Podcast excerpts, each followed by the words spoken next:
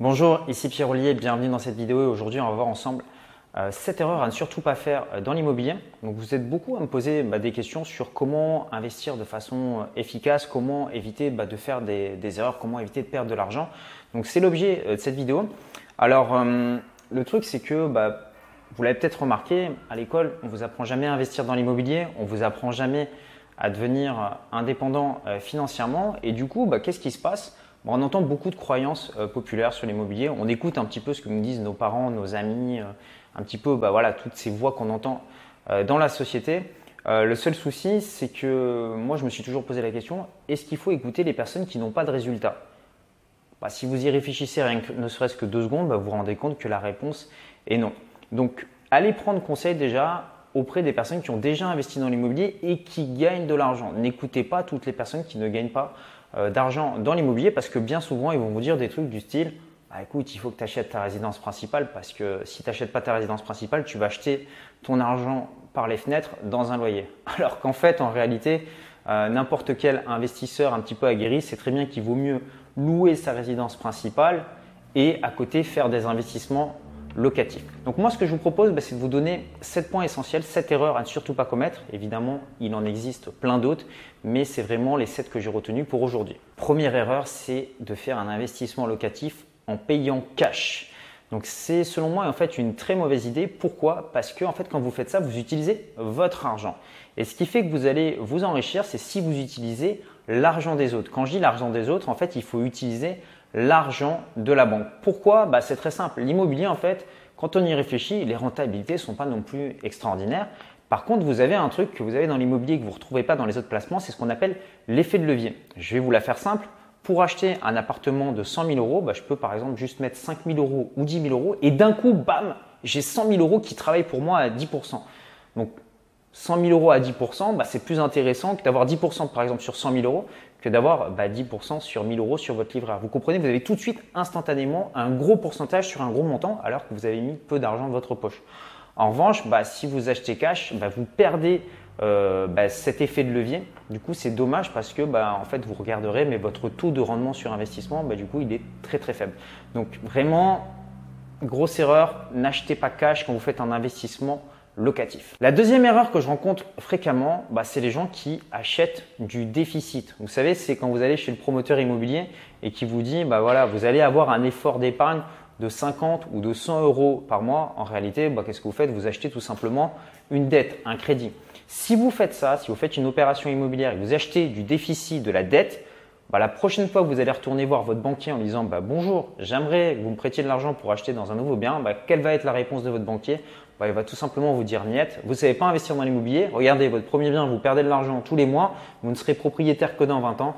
Donc, bah, écoutez, on ne vous prête pas. Donc, vous voyez, ça va vous limiter si aujourd'hui vous achetez du déficit. Et pourtant, j'entends encore des personnes qui me disent bah ouais, j'ai 6% de rendement sur un bien, j'ai 7% de rendement sur un bien, c'est pas mal, c'est un peu mieux que ce qui se fait habituellement. Non, non, non, à 6% de rendement brut, bah, quand vous rajoutez les impôts et tout ce que vous avez à payer, à la fin, vous êtes en déficit.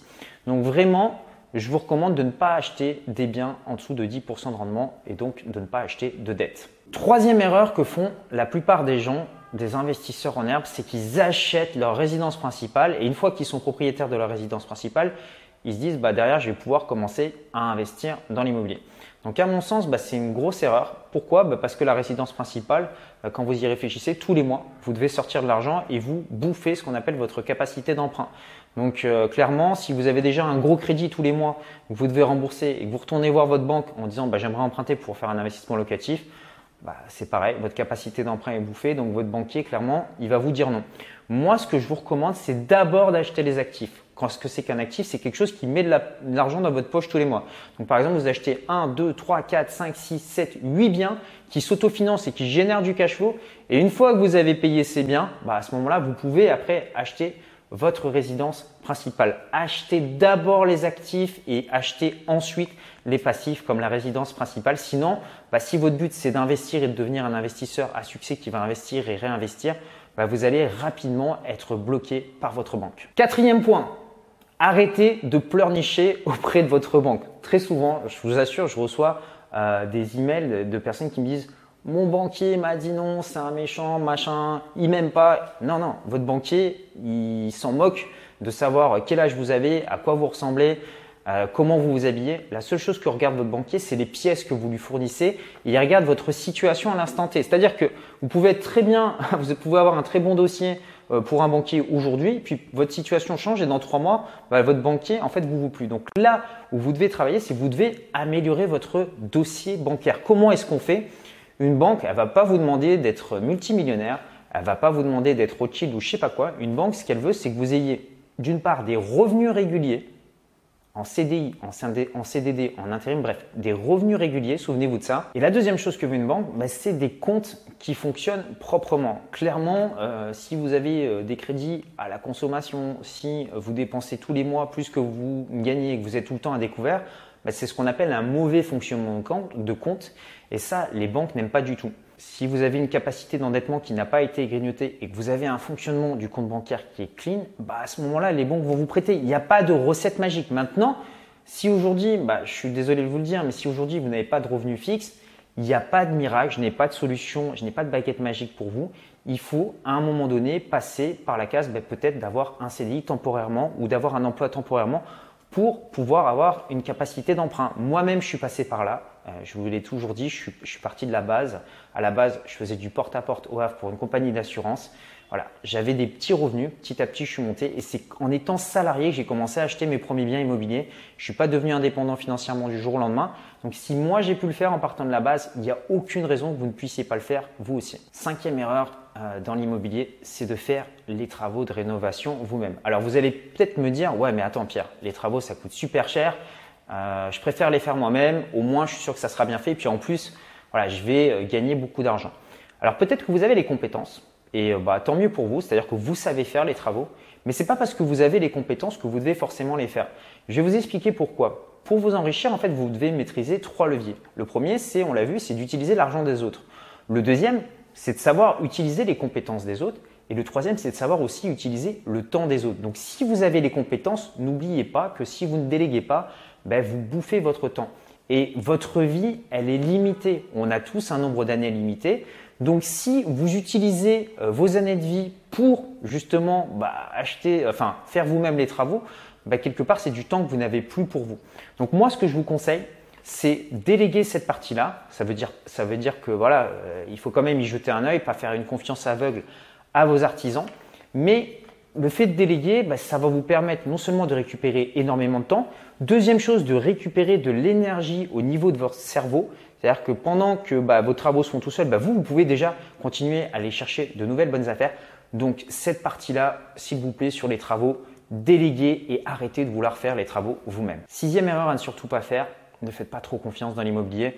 Euh, vous savez, c'est un marché qui est extrêmement concurrentiel, donc euh, tout le monde veut avoir de la rentabilité, euh, tout le monde veut faire des plus-values sur ses biens immobiliers, et il y a certaines personnes des fois qui sont assez mal intentionnées et qui, lorsque vous allez acheter un appartement, bah, par exemple, ne vont pas vous dire qu'il y a tel ou tel problème dans l'appartement, qu'il y a une autoroute qui va se construire à côté.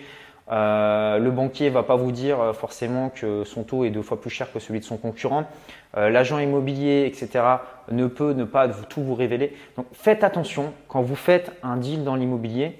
Ne faites pas confiance aux interlocuteurs qui gagnent de l'argent lorsque vous faites la transaction avec vous. Pourquoi? Bah, Parce qu'il y a un conflit d'intérêt. Donc si vous voulez, comme les gens ont envie de que la, transaction se fasse, bah, ils ne vont pas forcément vous mentir, mais par omission, ils ne vont pas vous dire les problèmes que vous pouvez rencontrer. Donc faites attention par rapport à ça, surtout pour les travaux. Euh, si vous embauchez une entreprise d'artisans, c'est très bien de déléguer, mais allez toujours contrôler le boulot. Et si jamais c'est pas bien fait, bah à ce moment-là, il faut faire valoir vos droits et dire aux personnes qu'elles doivent refaire. Donc vraiment, faites attention à ça parce que souvent, bah, j'entends des personnes qui font un petit peu confiance aveuglément en disant bah, je délègue, ça va être bien fait. Non, non, vous devez être contrôlé, vous devez être présent et vous devez vérifier. Euh, pareil pour les recherches d'appartements, si vous faites appel à un chasseur immobilier, un décorateur, vous savez, les gens qui vous vendent des packages type promoteur ou des gens qui vous disent bah voilà, je vous achète un appartement dans l'ancien, je vous le rénove. Ne faites pas confiance aveuglément à ces gens-là. Euh, je peux vous dire que voilà, il y a une personne que j'ai interviewée euh, sur cette chaîne YouTube qui a acheté comme ça 4-5 appartements et qui a eu une très mauvaise surprise. Donc, il n'avait pas visité les appartements, il a fait confiance pour les travaux, il n'a même pas été voir où se situait le bien. Et là, bah, il s'est avoué que c'était des très très mauvaises affaires pour lui. Donc, je suis désolé pour lui. Maintenant, je sais qu'il a appris de ses erreurs et qu'il va le corriger. Mais vous voyez, c'est quand même dommage euh, parce que bah, voilà, c'était quelqu'un qui avait l'habitude de faire confiance dans d'autres business, mais dans l'immobilier, il débutait et il a été un petit peu trop naïf. maintenant, je pense qu'il a compris la leçon et qu'il va pouvoir euh, corriger le tir à l'avenir. J'ai 100% confiance en lui. Septième erreur que font beaucoup de gens, c'est qu'ils achètent un bien au petit bonheur la chance et ils font aucune étude de marché. Alors étude de marché, sais que c'est un mot barbare qui peut faire un petit peu peur, mais une étude de marché, c'est quoi? Bah, C'est tout simplement de se dire, si j'achète un appartement dans tel quartier, dans telle ville, est-ce que je suis sûr qu'en face, il y a des locataires qui le veulent? Souvent, je vois des gens bah, qui achètent des appartements en se disant Ah, bah là, peut-être que ça va se et peut-être que ça va se tant. Bah non, vous devez vérifier. Donc, comment est-ce qu'on fait pour vérifier? Bah, Tout simplement, vous testez la demande. Donc, euh, vous mettez une annonce en ligne en disant, bah, je sais pas, mettons que vous achetiez, un, prendre un exemple tout, bête, mais un exemple, il, il pourrit mon exemple, mais un exemple, vous achetez un appartement à Paris dans le premier arrondissement, vous mettez une annonce et vous regardez à combien les gens sont prêts à louer votre appartement. Est-ce que c'est 800, 900, 1000 euros par mois plus? Voilà, il y a un moment donné, bah, vous allez voir que si vous mettez votre appartement à 4000 euros par mois, bah, personne ne va vous appeler. Donc vous testez la demande non seulement en termes de est-ce qu'il y a des locataires qui le veulent, mais au niveau du prix, jusqu'à combien les gens sont prêts euh, à payer. Et si vous faites ça, ben, au moins quand vous achetez votre bien, vous savez que les gens veulent déjà votre produit. Ça sert à rien d'aller acheter des appartements que personne ne veut. Donc l'étude de marché, c'est capital. Vous devez savoir avant si les personnes sont prêtes à acheter vos produits. Voilà, on vient de voir ensemble donc les 7 erreurs principales que les gens font dans l'immobilier. Des erreurs évidemment, ben, il en existe plein d'autres mais je ne peux pas tout vous détailler euh, dans une seule vidéo comme ça euh, rapidement. Donc ce que j'ai fait pour vous, c'est que j'ai mis à disposition une heure de formation offerte euh, dans l'immobilier dans lesquelles vous allez apprendre dans un premier temps mais comment faire pour investir dans l'immobilier quand on part de zéro, comment toucher 4 loyers sans passer par la case banquier, comment ne plus payer d'impôts dans l'immobilier et comment revendre un bien sans se faire plumer. Donc pour y accéder, bah, c'est très simple, vous cliquez simplement sur le petit carré qui s'affiche ici Derrière, vous allez tomber sur une page, vous mettez votre adresse email, vous me dites à quelle adresse email je dois vous envoyer tout ça et vous le recevez instantanément dans votre boîte email. Moi, je vous dis à très bientôt pour une prochaine vidéo. Si vous avez aimé cette vidéo, cliquez sur j'aime. Pensez également à vous abonner à la chaîne YouTube. Prenez soin de vous. Je vous dis à très bientôt. Ciao, ciao.